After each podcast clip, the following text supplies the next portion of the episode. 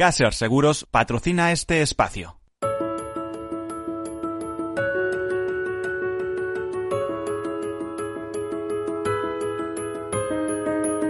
Tercer sector, un espacio para la economía social. Un programa dirigido por Miguel Benito.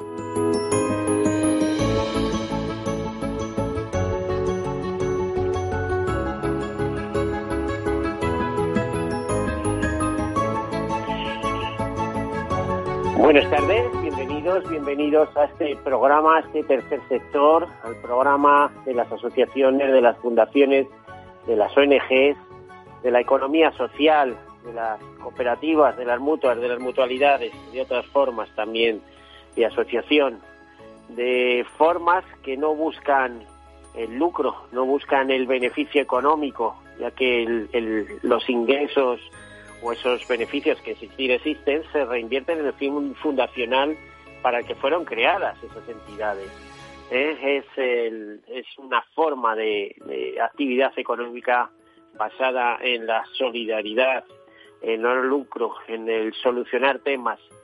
Es un tercer sector también con sus subdivisiones, porque a veces se habla de tercer sector social, es el caso de asociaciones, fundaciones, eh, ONGs en definitiva, porque para ser ONG hay que ser antes fundación o asociación, o, ah, actividad económica de otra característica que no deja de ser tercer sector. Recordemos esas más de 42.000 empresas de la Confederación Española de Economía Social, o esas mutualidades que gestionan por encima de los 40.000 millones de euros por cuenta de, eh, de sus eh, asociados. En fin, todo eso es tercer sector y es un sector que está centrado en la acción social, en la cooperación internacional, en, la defensa del medio ambiente, en dar solución a muchos temas asegurados que decidieron, o sea, de personas que decidieron hacerla de forma mancomunada, mutual, cooperativa en muchos casos y todo eso es tercer sector, como le decía.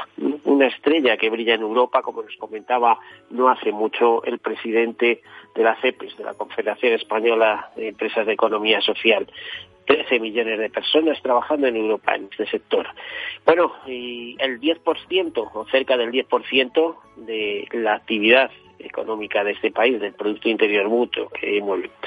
Alrededor de todo este tercer sector siempre se mueven cosas muy interesantes.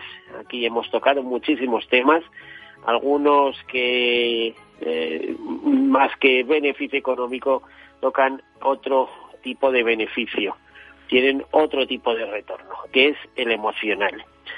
Esta semana eh, y ya comenzamos el programa. Esta semana es una semana un poco especial, muy conmemorativa. Hoy, por ejemplo, es el Día Mundial de la Ciencia al Servicio de la Paz y el Desarrollo. Mañana, por ejemplo, de 11 de noviembre, se celebra el Día Mundial de la Enfermedad Pulmonar Obstructiva Crónica. Le seguirá el Día Mundial contra la Neumonía. Todo esto instada a través de, eh, de la ONU y sus diversas agencias. El 12 de noviembre, por ejemplo, tenemos el Día Mundial de la Usabilidad, que no es poco. Y el 14 de noviembre, Día Mundial de la Diabetes. Ya sabemos la plaga que supone en todo el mundo. Y 15 de noviembre tenemos el Día Mundial en recuerdo de las víctimas de accidentes de tráfico. El 15 de noviembre también, el Día Mundial sin alcohol. Eh, bueno, pues ¿Qué quieren que le diga? Si nos vamos ya al 16 de noviembre, Día Internacional para la Tolerancia. Todo esto, pues, son inputs de una semana muy activa. Por ejemplo, hoy, en que este 10 de noviembre de 2020, proclamada por UNESCO, por la Organización de Naciones Unidas, pues eh, se celebra esto que les comentaba, el día, el Día Internacional eh, Día Internacional, Día Mundial, como quieran, de la ciencia al servicio de la paz y el desarrollo. Bueno, pues este, en el caso, en este, en este caso, perdón, se celebra desde el año 2002, porque en 1999 se celebró en Budapest, Hungría, la Conferencia Mundial sobre la Ciencia. En la cual se adquirieron diversos compromisos sobre esto y el uso de saber científico para beneficio de las sociedades. En el año 2001, pues ya se empezó a trabajar para que se hiciera algo de manera conmemorativa. ¿eh? De hecho, se pretendía que se recordara y renovara ese compromiso a nivel mundial. ¿eh? Dentro de la Organización de Naciones Unidas se decidió que este 10 de noviembre debía ser el Día Mundial de la Ciencia para la Paz y el Desarrollo. Además, este día es la puerta que abre la Semana Internacional de la Ciencia y la Paz, que se viene celebrando desde 1986, cuando se observó el Año Internacional de la Paz.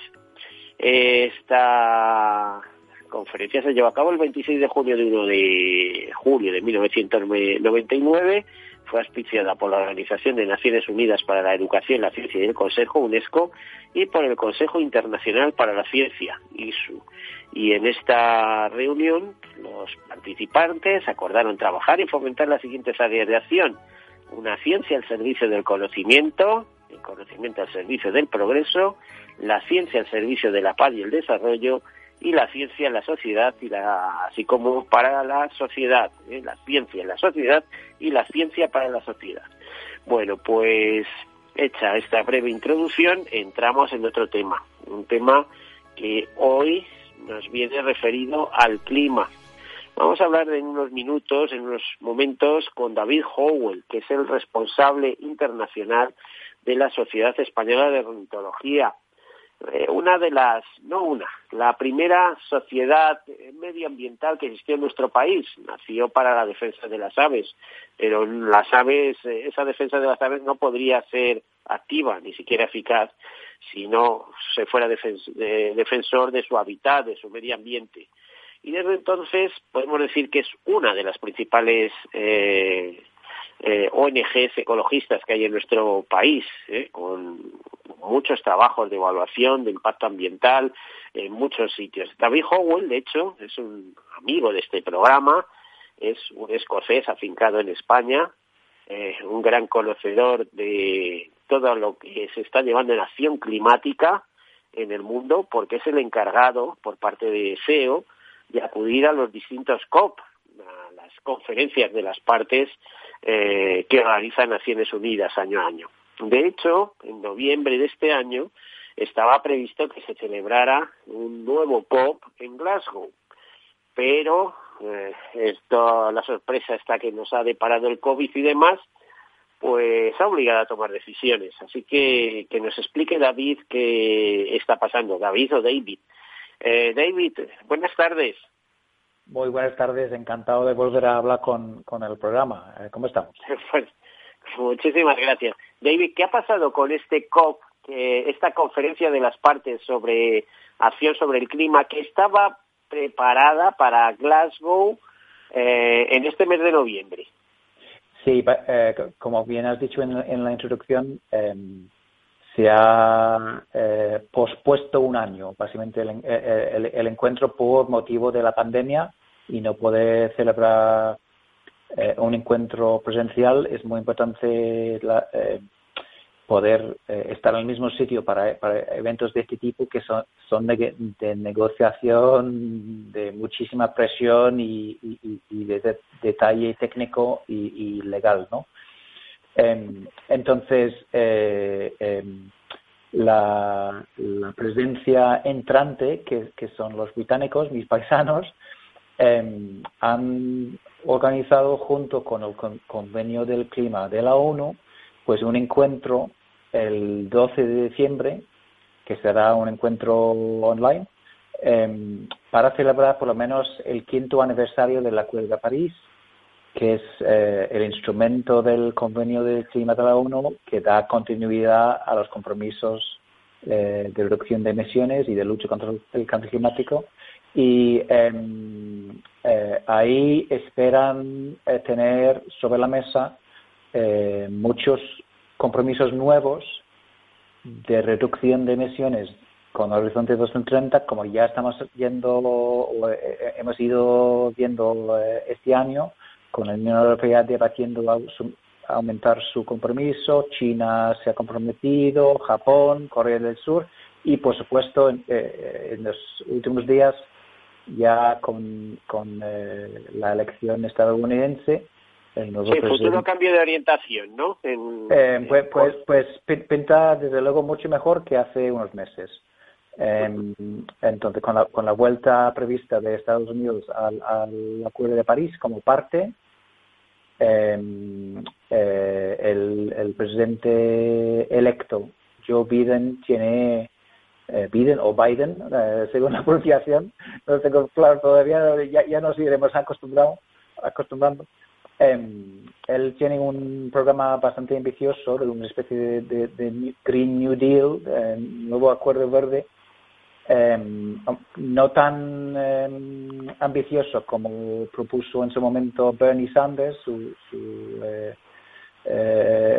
colega. rival demócrata, podríamos decir, ¿no? colega y rival Em, pero aún así eh, ha apostado muy fuerte por un programa masivo de inversión en, en, transporte público y limpio, en eh, energías renovables, en eficiencia energética, eh, de limpiar la industria, de, de eh, pero claro, una cuestión clave, estas inversiones que ayudarían mucho a darle un estímulo también al empleo, Em, eh, muchos dependen del presupuesto que tiene que aprobar con el apoyo del Senado y el Estado. David, eh, David, mira, eh, vamos a hacer un, programa, un próximo programa, vamos a desarrollarlo sobre todo esto y sobre el Acuerdo de París, sí, sí, que espero contar contigo, pero vamos a centrarnos, porque tengo poquito tiempo y sabes que hay otro tema de mucho interés esperando.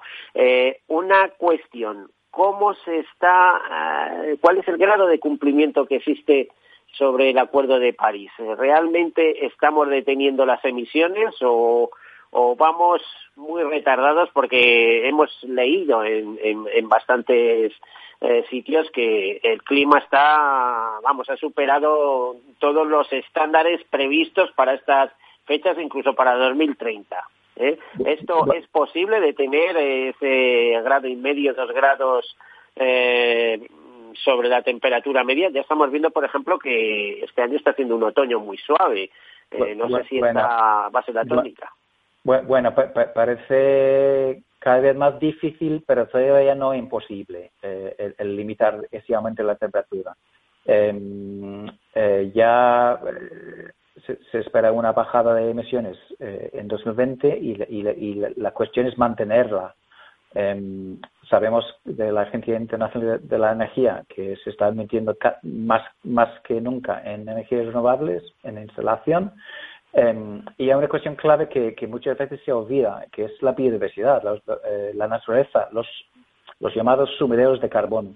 Tenemos también que cuidar mucho, mucho mejor eh, los bosques, los manglares, los arrecifes, eh, los humedales y, el tema de los incendios forestales brutales que hemos visto en, muchos países y continentes otra vez este año, eso es muy preocupante porque reduce nuestra capacidad de absorber las emisiones que todavía quedan.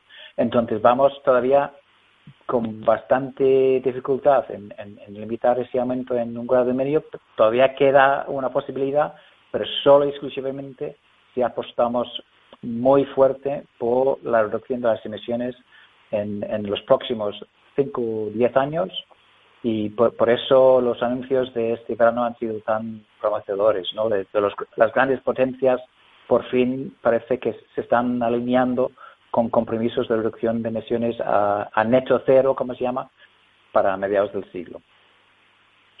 Bueno, pues eh, aquí está el matiz, eh, buena información de, de, primera mano, porque David es el responsable, repito, de la Sociedad Española de Ornitología, eh, responsable de asistir a los distintos COP, el hombre internacional de esta ONG ambiental y nos está contando cosas interesantes. Y más que nos va a contar en las próximas en una próximo un próximo programa que haremos exclusivamente con él. Muchísimas gracias, David. ¿eh? Un eh, placer eh, escucharte de nuevo. Encantado, un placer como siempre y os dejo con, con una cosa que tenemos que, que mirar si Estados Unidos, el nuevo presidente, ratifica por fin el convenio de la ONU sobre la biodiversidad, que es el único país que no lo ha ratificado. Es un dato curioso. Ojo a, ese dato en, los futuros. Pues nos quedamos con ese dato. Muchísimas gracias, David. Un saludo, un abrazo. un saludo. Muchísimas gracias a vosotros. Bueno, pues ahora continuamos con el tema que teníamos diseñado para este para este programa, eh, aunque que hemos querido dar entrada a, David y al clima por la importancia que tiene para todos. De hecho, el clima, la biodiversidad, el ambiente, uf, si no hubiéramos hecho las atrocidades que la humanidad está haciendo con con el medio ambiente y la biodiversidad, probablemente pues no tendríamos estas repercusiones pandémicas, digamos. Bueno, eh, hablamos ahora con Íñigo Allí. Eh, buenos días, Íñigo. Muy buenos días, Miguel, y muchas gracias por la oportunidad bueno, hablando de oportunidad, Íñigo Añi, para entendernos, es el vicepresidente ejecutivo del Consejo Español para la Defensa de la Discapacidad y la Dependencia. Esto sería el primer apunte. El segundo es que es un luchador nato por este tipo de temas. Es, un hombre preparado con sus estudios, lógicamente, etcétera, etcétera, pero eh, algunos de ustedes recordarán que fue diputado por Navarra en el Congreso y lideró la ley que permitió el voto de todas las personas con discapacidad en España. Además, antes fue consejero de Políticas Sociales, Familia e Igualdad del Gobierno de Navarra, donde fomentó la convivencia de lo público y lo privado y puso en marcha la ley del sello socialmente comprometido, una iniciativa que fomentaba la corresponsabilidad de la sociedad con el entorno social mediante el incentivo fiscal en sus donaciones. También ha sido fundador de la Fundación Síndrome UP, y fue miembro del Consejo de CERNI, de los Derechos Humanos, ya saben, la Gran Confederación sobre Discapacidad, bueno, de los Derechos Humanos de las Personas con Discapacidad de Naciones Unidas. También director en Innovación Social, Marketing y Empresas, Capital Riesgos en Caja Navarra. Por lo tanto, experiencia del mundo financiero y hoy en día pues es consejero en distintas empresas y fundaciones del ámbito de la economía pero con impacto social de ahí que nos interese además especialmente pues esto en su cargo de vicepresidente ejecutivo del Consejo Español por la Defensa de la Discapacidad y la Dependencia. Íñigo, una presentación que yo he hecho con tu ayuda, pero había que marcarte de alguna manera. ¿Qué es esto del Consejo Español por la Defensa de la Discapacidad y la Dependencia? ¿Cuándo eh, inicia su desarrollo, su andadura? Bueno, pues muchísimas gracias y vuelvo a insistir, Miguel, por esta oportunidad. Pues efectivamente, el Consejo Español por la Defensa de la Discapacidad y la Dependencia comienza a finales del año 2015, pero es hace prácticamente dos años cuando ha tenido su, máxima expresión, ¿no? Es decir, cuando, digamos, ha acelerado su presencia eh, configurándose a nivel nacional como una, la plataforma más transversal, la plataforma cívica, civil, más transversal en temas de discapacidad, eh, en, temas de apoyo a la dependencia de las personas mayores, eh, de las personas con, problemas de salud mental, etcétera, etcétera. ¿Por qué hablo de transversalidad, Miguel? Porque aquí, en esta plataforma, no solamente estamos los que somos familiares, asociaciones de familiares, de personas con discapacidad, sino que también hay empresas, hay patronales, hay sindicatos, hay universidades, hay colegios profesionales. Es decir, hay mucha política, lo estamos viendo ahora con la ley CELA también, ¿verdad? Y el tratamiento de la educación en discapacidad. Sí, así es. Que por otra parte no hemos tenido la oportunidad eh, de poder expresar la opinión de todas estas organizaciones tan dispares, tan distintas, pero con un mismo punto de vista por el bien común, ¿no? que es pongamos en el centro a las personas, en este caso a los alumnos con discapacidad, para entender qué es lo que mejor requieren en función de esas, discapacidades. Ese debate no ha existido en el trámite de esta ley, ha, sido como un rodillo y efectivamente pues creo que nos vamos hacia un modelo en el que va a desaparecer la educación especial. Bueno, ya sabes que esto, como la política, son los ojos del Guadiana. desaparece y vuelve a aparecer. En fin, hasta que llegamos a un punto de equilibrio y las cosas quedan en un justo término medio, digamos.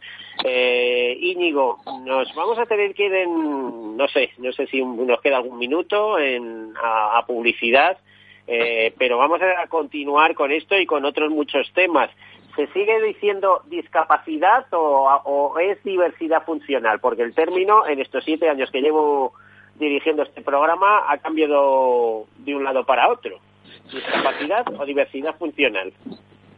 La Convención de los Derechos Humanos de las Personas con Discapacidad habla de la discapacidad. No podemos negar una realidad. Hay personas con discapacidad. No podemos poner otro léxico, otra semántica para evitar algo que realmente es así. Son personas con discapacidad y creo que es el mejor término que mejor define, siempre alejado de los términos de que, hemos vivido en nuestra sociedad antaño, de su normal, de minusválido.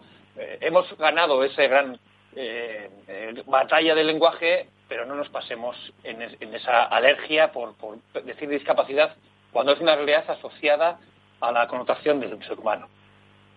Bueno, la verdad es que como tú sabes, y no va con segundas, es que discapacitados somos todos en alguna faceta, ¿eh? O sea, es muy difícil ser capaces en todo. Bueno, eh, por eso decía, advertía que no va con segundas. Vamos a tener una conversación interesante, vamos a hacer antes una breve pausa, enseguida continuamos. Hasta ahora.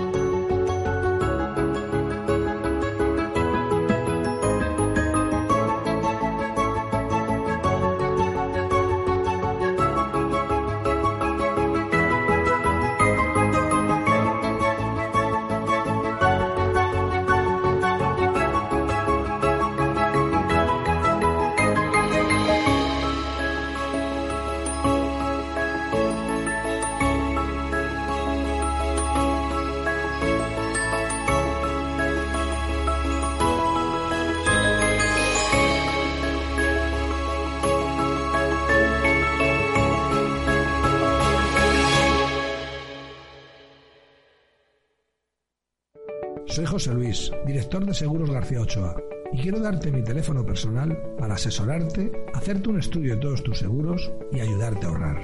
Toma nota, 679 48 20 40. Repito, 679 48 20 40. Mi compromiso, estar más cerca de ti. José Luis García Ochoa, Premio Empresario del Año Fedeto 2019. Seguros García Ochoa, comprometidos con las personas. Usamos algoritmos y programas de inteligencia artificial muy complejos para poder ofrecerte un modelo de inversión así de sencillo. En Finanbest solo ganamos si tú ganas primero, tal cual. Conoce todas las ventajas del Result Investment. Tienes mucho que ganar. Finanbest, tú ganas. Capital Radio Madrid 105.7 Disfruta de la mejor cocina gallega en Montes de Galicia. Todo un clásico moderno en el barrio de Salamanca. Disfruta de la variada dieta atlántica, de las mejores carnes y pescados tratados con respeto y transparencia y regados con una de las mejores bodegas de la zona. En grupo, en familia o en pareja, Montes de Galicia te ofrece el espacio perfecto en cada ocasión. ERTES, ERES, teletrabajo, conciliación, reforma laboral, horario flexible, temporalidad. Nuestro país tiene una tasa de paro muy elevada y la tasa de temporalidad es también muy alta. Todo ello tiene un elevadísimo coste económico y social que no nos podemos permitir. Las claves de la vuelta del trabajo en Capital Radio. En el restaurante Gaztelubides somos rigurosos con la selección del producto para crear recetas imaginativas que acompañamos de una bodega generosa y brillante y de nuestra magnífica terraza durante todo el año.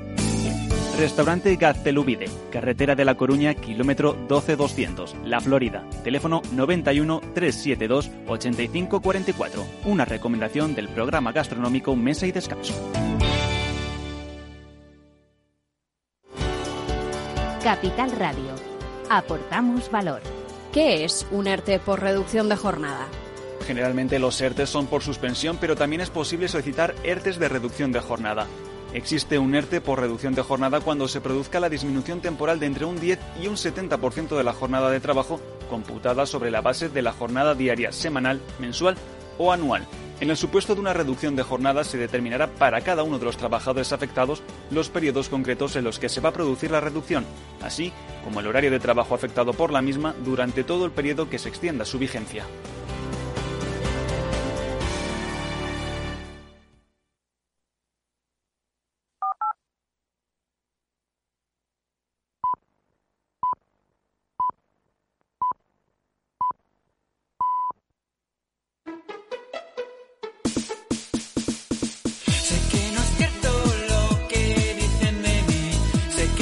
Sector, un espacio para la economía social.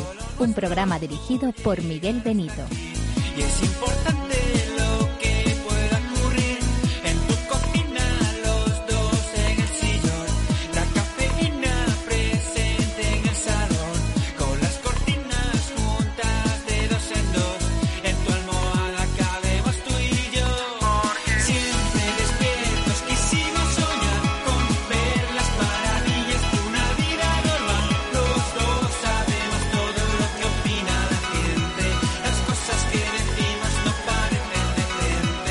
Bueno, pues con esta música, con esta canción que nos refleja, bueno, de nombre, diferentes, eh, queremos hacer un homenaje a todas aquellas personas que nos escuchan, porque todos somos diferentes. Ahí está eh, una de las grandes, de las grandezas de, la humanidad, esta humanidad, además que se concita a través del tercer sector. Estábamos hablando con Íñigo Allí, vicepresidente ejecutivo del Consejo Español para la Defensa de la Discapacidad y la Dependencia.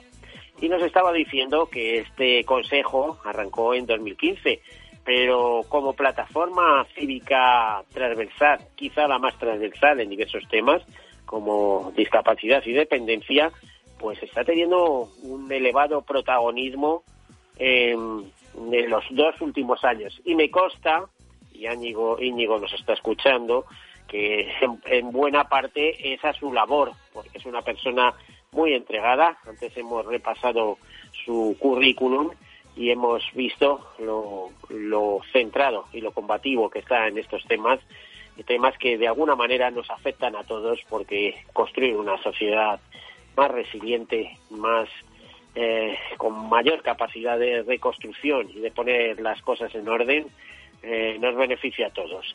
Eh, Íñigo, continuamos. Íñigo.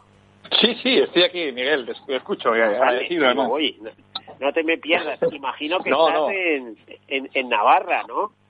Sí, sí, aquí con el confinamiento he dejado de viajar a Madrid, estaba prácticamente en mi trabajo y, y ahora trabajo desde un despacho y, oye, teletrabajando, ¿no?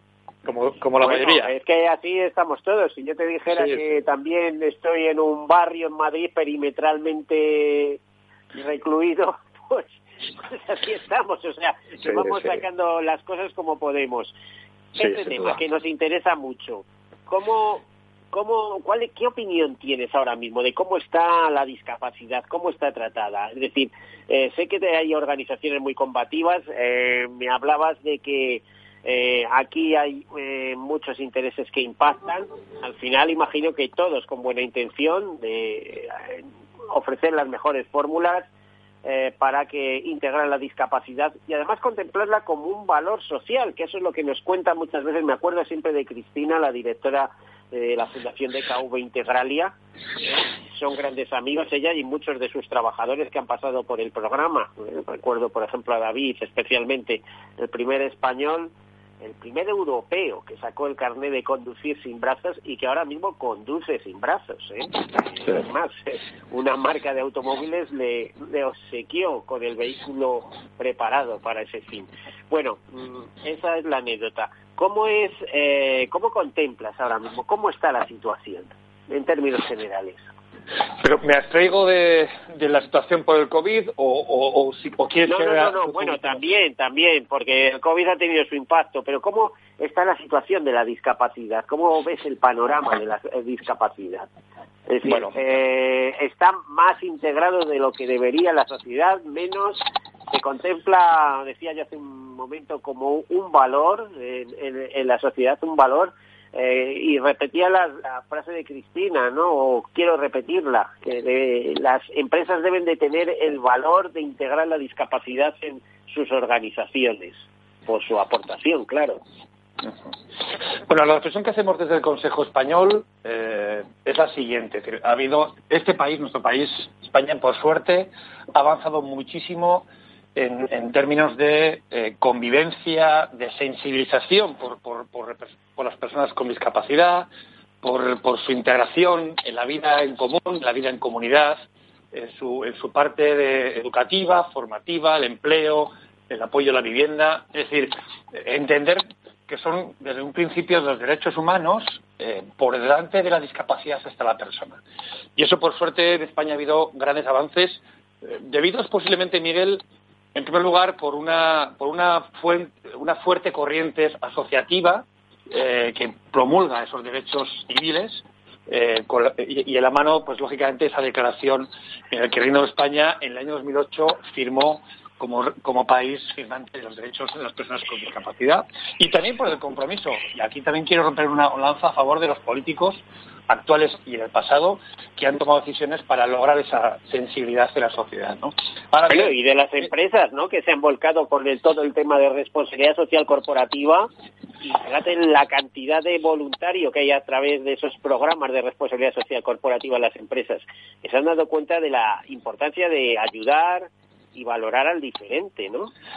Sí, porque además, eh, pero lo mejor de todo, eh, y así lo entendemos desde los- las propias patronales que tenemos dentro del Consejo Español, es que no se hace desde un punto de vista caritativo ni con una complicidad paternalista, sino simplemente se hace porque efectivamente la interacción de personas con discapacidad y personas sin discapacidad en entornos laborales, los grandes beneficiados no solamente son esas personas con discapacidad a las que se da empleo, sino esos profesionales que conviven, que crecen eh, y que ven cómo efectivamente las grandes capacidades, descubrir las discapacidades, pero las capacidades de las personas. ¿no? Y ahí efectivamente tenemos mucho, eh, mucho avanzado y, ese compromiso dentro del paraguas de la responsabilidad social corporativa eh, se ha avanzado. Ahora bien, también hay indicadores que nos están diciendo que todavía queda mucho por andar, eh, Miguel, y, te digo un dato. Desde el año 82, si no me equivoco, la, la- aquella, la, ley llamada LISMI, que en los años 2000 se modificó la Ley General de Discapacidad, exigía a las empresas con más de 50 empleados a dar empleo a un 3% de su plantilla. Bueno, eso en este momento no lo cumple ni el 15% de las empresas. Por lo tanto, queda todavía muchísimo recorrido en esa sensibilización de los empresarios, de los directivos, que toman decisiones en, en cuanto a personas para incorporar a personas con discapacidad. Porque quiero recordar otro dato. En este momento, de cada 10 personas o de cada 100 personas con discapacidad en España, de un total de 4,3 millones de españoles, eh, solo trabajan el 25%. El resto no están trabajando. Ese, ese dato, lógicamente, tenemos que mejorar. Pues sí, es verdad que queda mucho por hacer. Por cierto, eh, añadiría que hay empresas que han apostado específicamente por personas con discapacidad, con algún tipo de discapacidad. Ahora citaba un momento Fundación Integralia, DKV Integralia, pero es que ese tipo de empresas que han apostado por ellos están obteniendo unos éxitos rotundos. O sea, no solamente asumen trabajadores, sino que a muchos, a otros muchos, los preparan para que sean asumidos y absorbidos por el mundo empresarial. Y bueno, con muy buenos resultados. Eh, hace poco el propio CEO de Europasistán nos comentaba eh, cómo en, en- sus call centers, eh, por ejemplo en Badajoz en concreto, tenían un desarrollo con personas con, con, con ciertas discapacidades y que les iban realmente bien. Es decir, que es que al final todas son ventajas. Eh, las empresas debían eh, ver un poco que pueden cumplir dos temas, eh, pero, o tres, ¿no? Primero con la ley, segundo con su responsabilidad eh, social corporativa eh, y tercero con, con la, el, el tener una actividad con ciertas ventajas, ¿no? Eh, con ventajas económicas eh, ofertadas desde la administración, en fin. Eh, Íñigo, perdona que esto, pero mm, efectivamente hay mucho que hacer y necesitamos impulsores como vosotros que nos abran los ojos. Así que síguenos contando, si eres tan amable. Sí, bueno, a ver, eh, ya existe una, una legislación de, de los años 80-85 en los cuales existe una, digamos, una especie de pasarela en que en función de las discapacidades y las capacidades de cada persona eh, tiene una serie de recursos para su empleabilidad. Y me explico.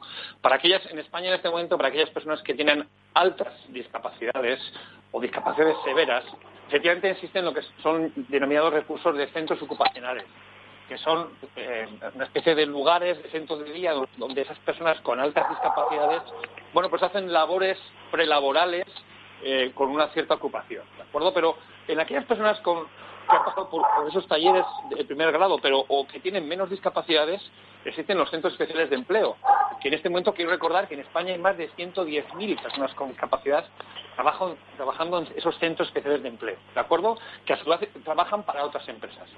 Y, y aquellas personas que han pasado por esa formación laboral en los centros especiales de empleo, su último, digamos, estadio es el acceso a empresas ordinarias, como los casos que me que está citando Miguel, eh, que bueno, pues que dan ese salto ya y se integran, se incluyen en, esas empresas con ciertos apoyos específicos, pero ese es, el camino natural eh, en este momento en España y es un camino lógico, eh, pero que tenemos, tenemos que seguir trabajando para que efectivamente cada vez haya más empresas empleando a más personas con discapacidad porque además quiero hacer un- recordatorio. Oiga, hay muchos tipos de discapacidad. Sensorial, orgánica, psíquica, física, etcétera, etcétera.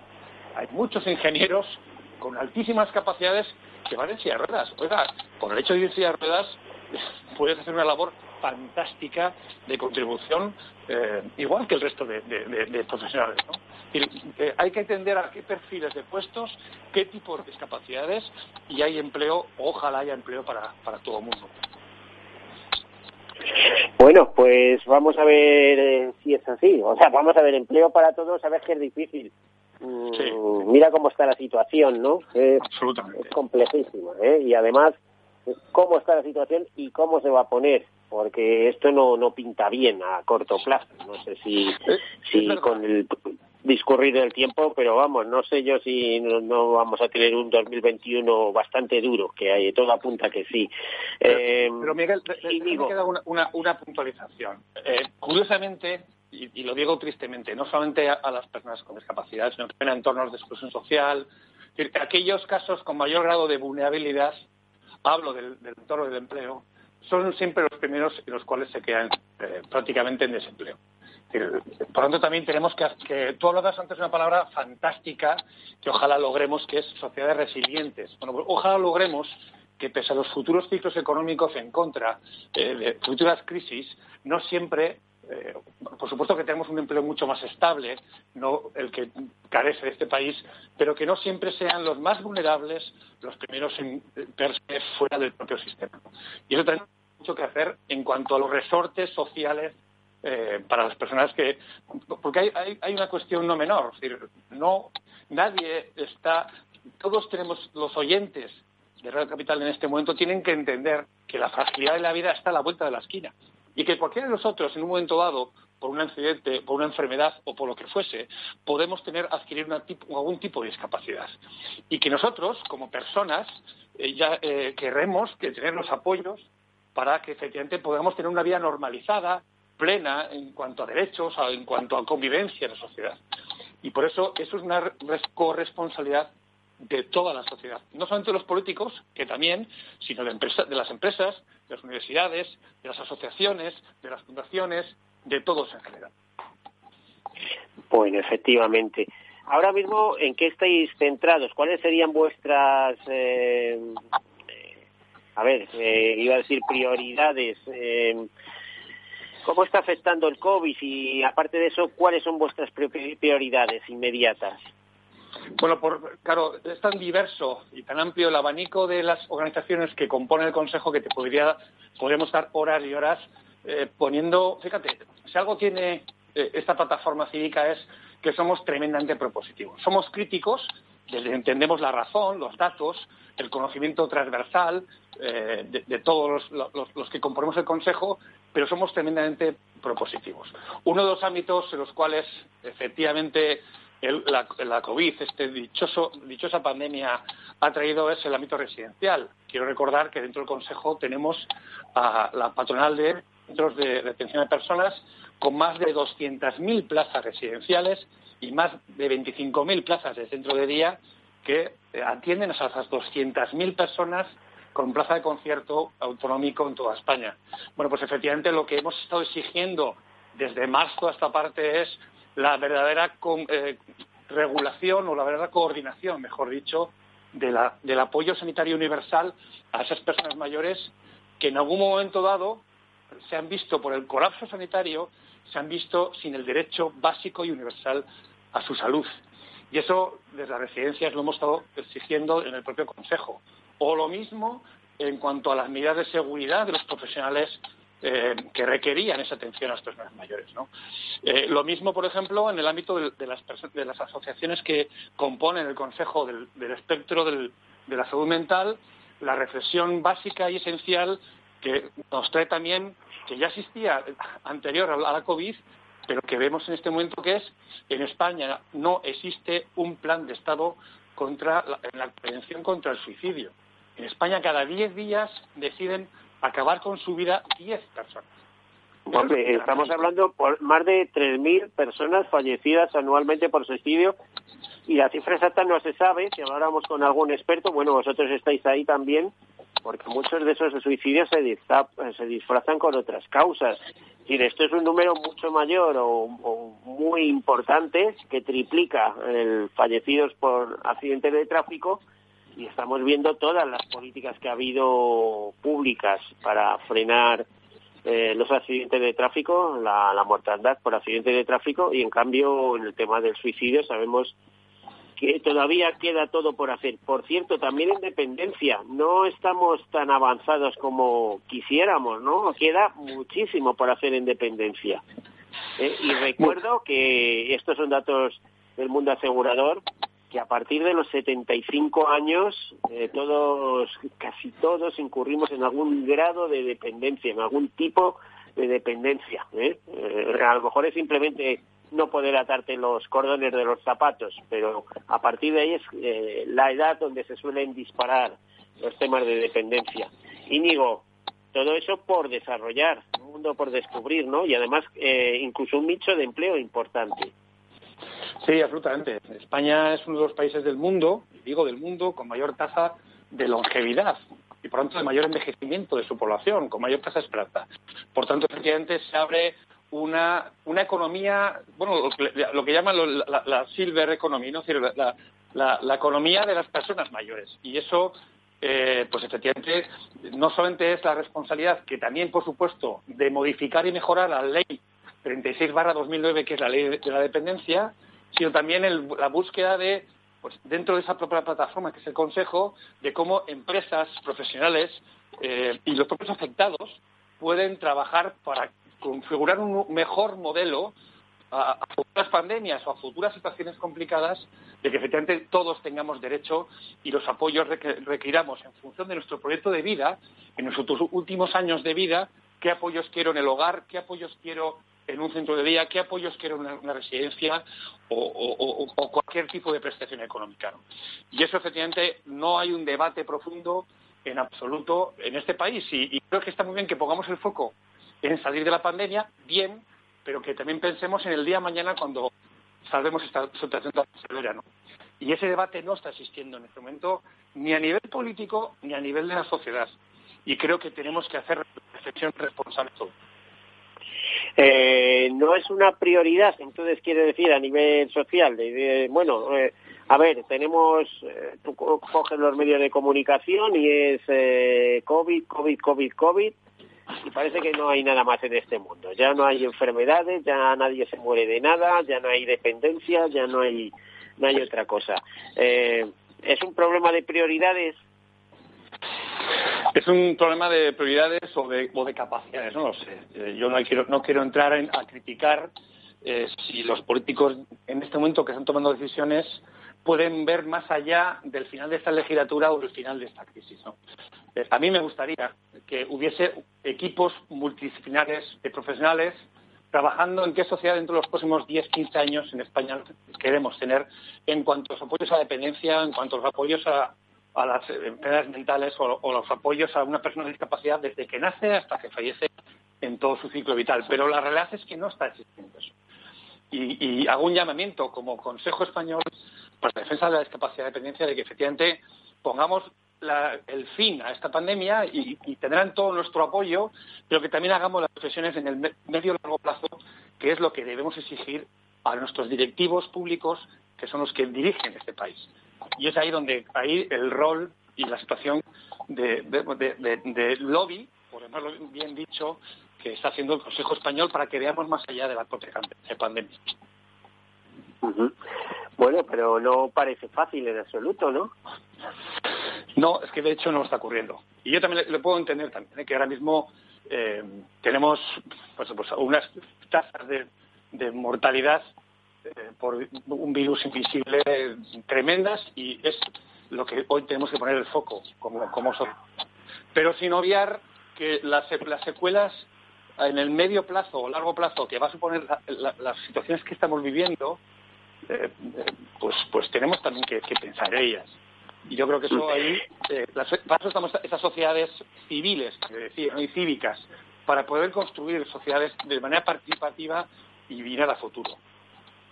Íñigo, eh, ¿qué diferencia hay entre el Consejo Español para la Defensa de la Discapacidad y la Dependencia y CERMI? Bueno, pues mire, eh, la verdad es que en muchas de las cuestiones, en muchísimas de las cuestiones, cuando al final, si en el debate de universidades, como decía, colegios profesionales, eh, de- está la persona con discapacidad o la persona dependiente, no puede haber eh, sustan- sustantivas diferencias. Al contrario, yo creo que prácticamente el 95% de las cuestiones estamos absolutamente de acuerdo y de hecho vamos de la mano en muchas cuestiones. Pero sí que es verdad que hay algunas líneas rojas en las cuales pues no coincidimos. Por ejemplo, con, eh, con Fermi. Pero insisto que esto es una cosa complementaria. Como sociedad democrática desarrollada y moderna que, es España, es bueno que haya opiniones a veces distintas. Y estas líneas, por ejemplo, es uno que ya apuntamos al principio de esta- entrevista, que es el ámbito educativo. ¿no? A ese debate eh, perjudicial para la educación, que es la educación especial sí o no, eh, bueno, pues nosotros tenemos una cosa, es que sí defendemos que las familias tengan libertad de decidir en función de la discapacidad o la situación de esa familia, de ese hijo o ese alumno o esa alumna, decida a qué colegio acudir porque es lo mejor para él. Por, tanto, el interés del menor por encima de cualquier otra disquisición ideológica o, no sé. Y luego otra línea, que es la del empleo, que nosotros también dentro del Consejo Español defendemos que haya empresas de iniciativa privada, como centros especiales de empleo, que efectivamente eh, puedan dar empleo, puedan concur- concursar a los concursos públicos y no queden fuera como están con la actual ley de los contratos del sector público que han dejado afuera a muchas empresas que no pueden emplear personas con discapacidad porque han quedado fuera del concurso público por el simple hecho de tener iniciativa privada. Pues casi no estás diciendo nada. Educación y empleo, ¿eh? Son dos ejes en la vida de las personas fundamentales y en, y en la sociedad, ¿no? Eh, la ley CELA, ¿pero qué está sucediendo? Desde luego Cermilla se ha puesto o se ha puesto muy crítica, ¿no? Con esta con esta ley. No sé cuál es vuestra postura exactamente. Bueno, hay dos reflexiones en las cuales eh, el problema de, la política es que se ha reducido a, la simplicidad de un titular cuando hay, hay- que, que para tomar una decisión hay que rascar, es decir, hay que profundizar. Aquí el debate no es educación ordinaria versus educación especial. Son un mismo modelo educativo eh, complementarios en función de las necesidades especiales del, al- del alumnado. Es decir, ¿son complementarios? Absolutamente. Por lo tanto, deben seguir conviviendo.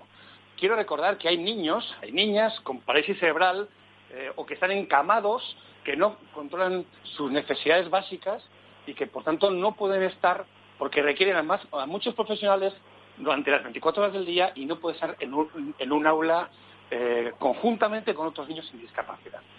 Quiero recordar que más del 76% del alumnado en este momento ya está incluido en las, aulas ordinarias, pero que hay discapacidades muy severas o pluridiscapacidades que requieren de un apoyo absolutamente específico y para eso está ese recurso fantástico que es la educación especial y que la segunda reflexión que hacemos es es que esos colegios de educación especial es que educan para la convivencia y la inclusión. Por lo tanto, aquí no se rompe ningún principio básico de la Convención de los Derechos Humanos. La Convención de los Derechos Humanos de las Personas con Discapacidad en ningún punto dicen que los niños tienen que estar bajo las, mismas cuatro paredes de los niños. Lo que hablan es una educación inclusiva y eso lo cumple, ese rigor, principio básico, esa directriz lo cumple la educación especial. Esa es nuestra opinión. Bueno, pues eh, está bien esta opinión. Nos queda apenas un, par de minutos, yo creo que ni llega siquiera. Eh, ¿Algún mensaje que queráis lanzar desde, desde este Consejo Español para la Defensa de la Discapacidad y la Dependencia? Bueno, el consejo es eh, que todos seamos conscientes de nuestra propia frag- fragilidad.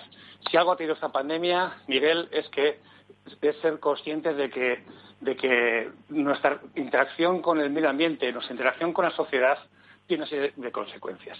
Y que esa fragilidad, cuando nos llegue el momento dado, que a todos nos llegará, requeriremos eh, de manera, eh, bueno, pues como derecho básico universal, esos apoyos. Y que esos apoyos tiene que haber por encima una gestión, un liderazgo y sobre todo que aquellos que toman las decisiones públicas tengan puntos de, vida, de vista distintos para poder tomar decisiones. Y esa plataforma tan transversal es el Consejo Español para la Defensa de la Discapacidad, donde ponemos el debate sobre qué quieren las personas y cada uno contribuye desde su punto de vista. Y en lo que estamos de acuerdo lo elevamos a lo público para que, oye, eso se consiga cambiar leyes y se consiga cambiar la cultura en torno a la dependencia y de la discapacidad. A ver, si tenéis suertes, porque espero además que haya consensos y no disensos entre las distintas organizaciones de defensa, ¿no? Sí, absolutamente. Vamos, nuestra relación con todas las organizaciones es fantástica. Nosotros somos una, una organización que no depende de recursos públicos, sino de las cuotas de los propios asociados y también nos da una libertad y una independencia para ser, como decía, o críticos o propositivos eh, ante la sociedad. Pero que cuando se pone el debate sobre las personas, seguro que estaremos de acuerdo en muchísimas cuestiones que, tienen que ver con esos derechos. Y con esas obligaciones, lógicamente. Bueno, lógicamente.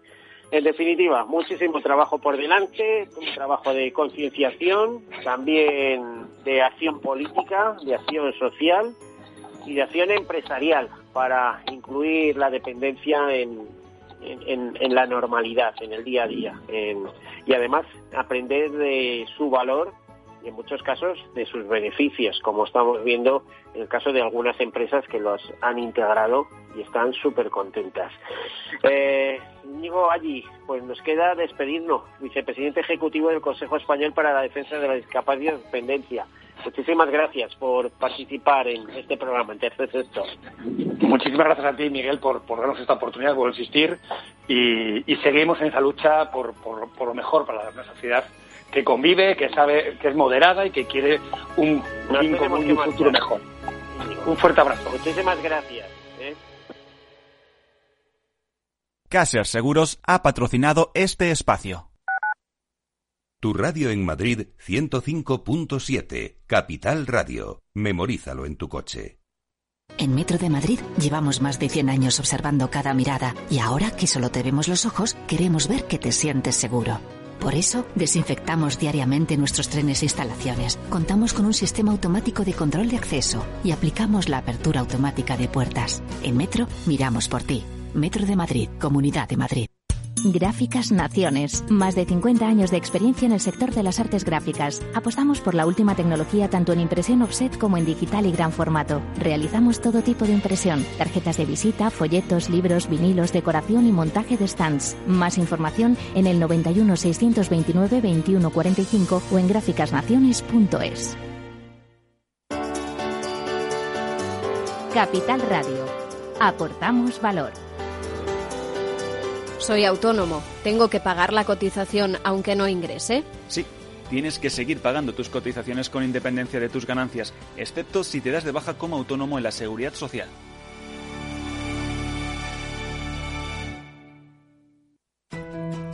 En el balance nos preocupamos por nuestros hijos, por su vinculación con el mundo de Internet y las redes sociales, y analizamos sus riesgos de la mano de Pilar Rodríguez en Familias Enredadas, todos los lunes a las ocho y media de la tarde en el balance, Capital Radio. Esto te estás perdiendo si no escuchas a Luis Vicente Muñoz en Capital, La Bolsa y la Vida. Las posiciones cortas lo que son es el buitre que devora el cadáver. El cadáver es anterior, ha muerto antes. No te confundas. Capital, la bolsa y la vida. El original. Capital Radio. Siente la economía.